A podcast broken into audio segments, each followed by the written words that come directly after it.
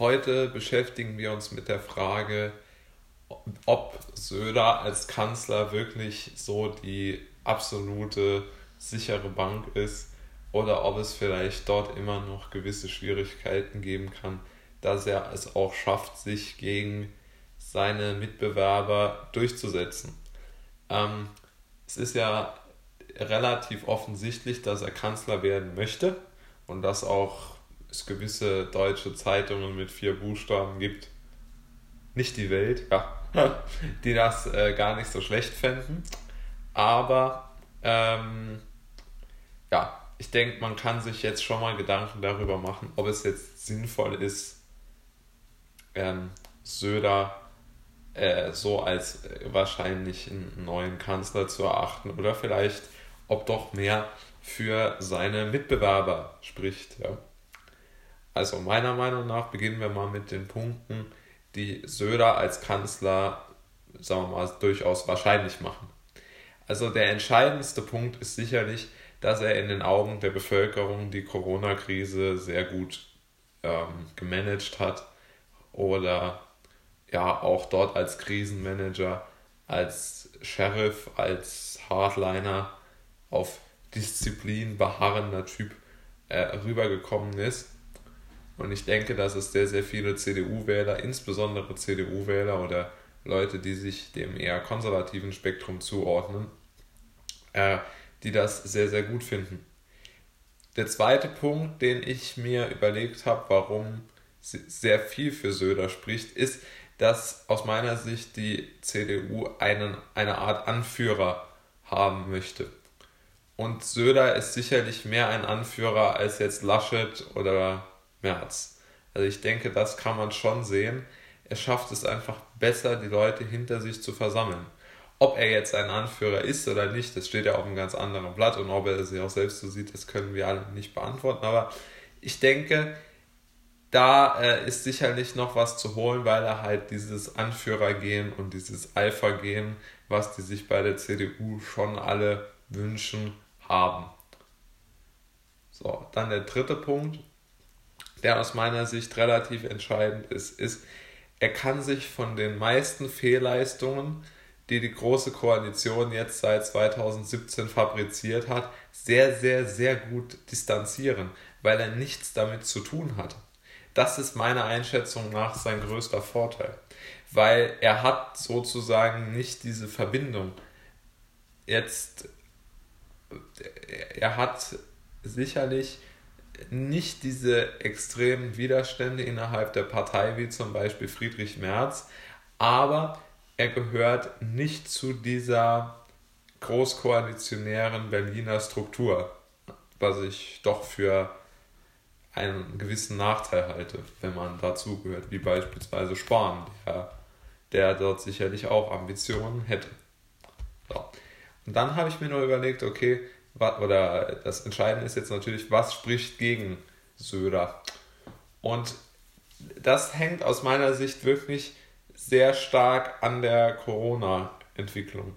Denn wenn jetzt alles so weiterläuft, wie es aktuell läuft, und danach sieht es aus meiner Sicht eher aus, dann wird Söder sicherlich gewisse Probleme kriegen, weil Merz dann sagen wird, und da kann man ja sicherlich ihm auch keinen Vorwurf machen, dass er insbesondere die gesellschaftliche Freiheit und die Wirtschaft zu sehr in Mitleidenschaft gezogen hat.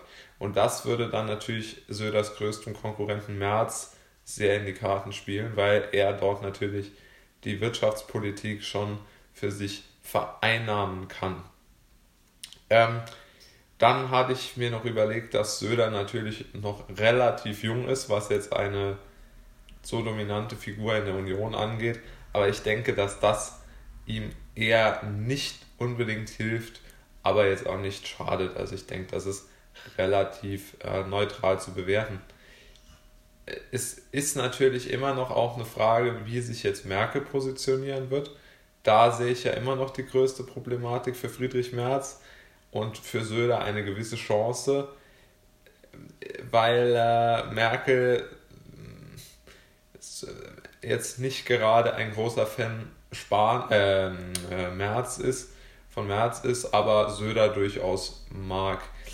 Ähm, dann gibt es natürlich noch einen Konkurrenten, Armin Laschet,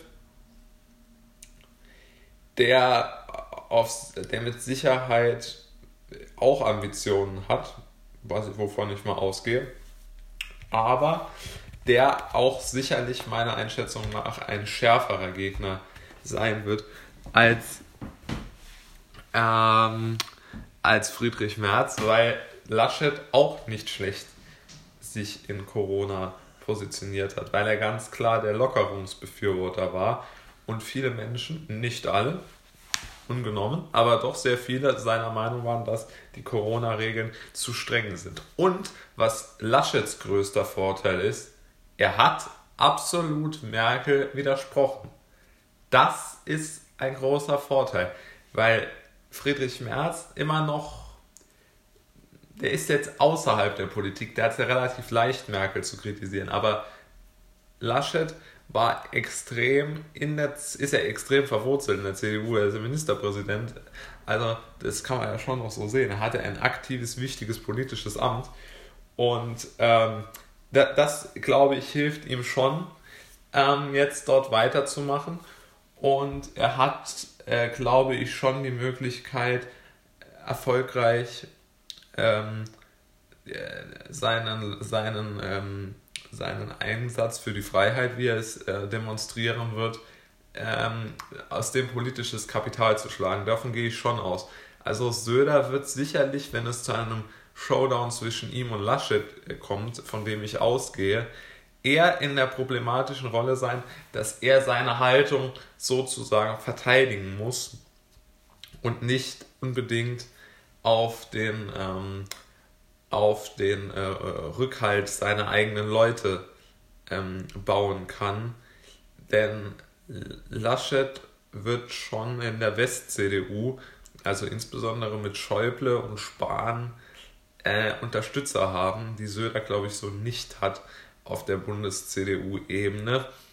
Also da gibt es äh, schon, schon zwei, zwei ganz klare Tendenzen. Äh, was noch vielleicht entscheidend ist, ist, welche Koalitionsoptionen ähm, denn vorstellbar sind für die, für, die, ähm, für die beiden. Und ich denke, dass dort auch wieder Merz äh, der Schwächste ist, weil er halt nicht mit den Grünen kann und glaube ich auch sehr schlecht mit der SPD. Und die FDP wird zu schwach sein, also glaube ich, dass das durch ist, das Thema. Also Merz rechne ich keine großen Chancen zu. Also Söder hat alle Optionen mit Grüne, FDP und SPD und ähm, ähm, Laschet hat die auch. Also dort sehe ich absolut keine, keine Vorteile bei, bei beiden. Aber ähm, sicherlich hat Söder und Laschet, das ist ein Duell auf Augenhöhe, wo Kleinigkeiten entscheiden werden. Sehr vergleichbar mit dem Champions League-Finale im Fußball ich glaube, dass diese Kanz dieses Kanzlerduell durch etwas entschieden wird, das wir noch nicht wissen. Weil es aus meiner Sicht so knapp ist zwischen den beiden, dass, dass, noch, dass da noch ein neues Thema kommen wird, was die beiden miteinander, äh, wo die beiden sich bekämpfen werden. Ich vermute die Arbeitslosenzahlen, unsere da niederliegende Wirtschaft, aber das ist nur meine persönliche Vermutung das kann sich natürlich äh, auch ähm, sehr, sehr schnell wieder ändern, wenn die Zeiten andere wären.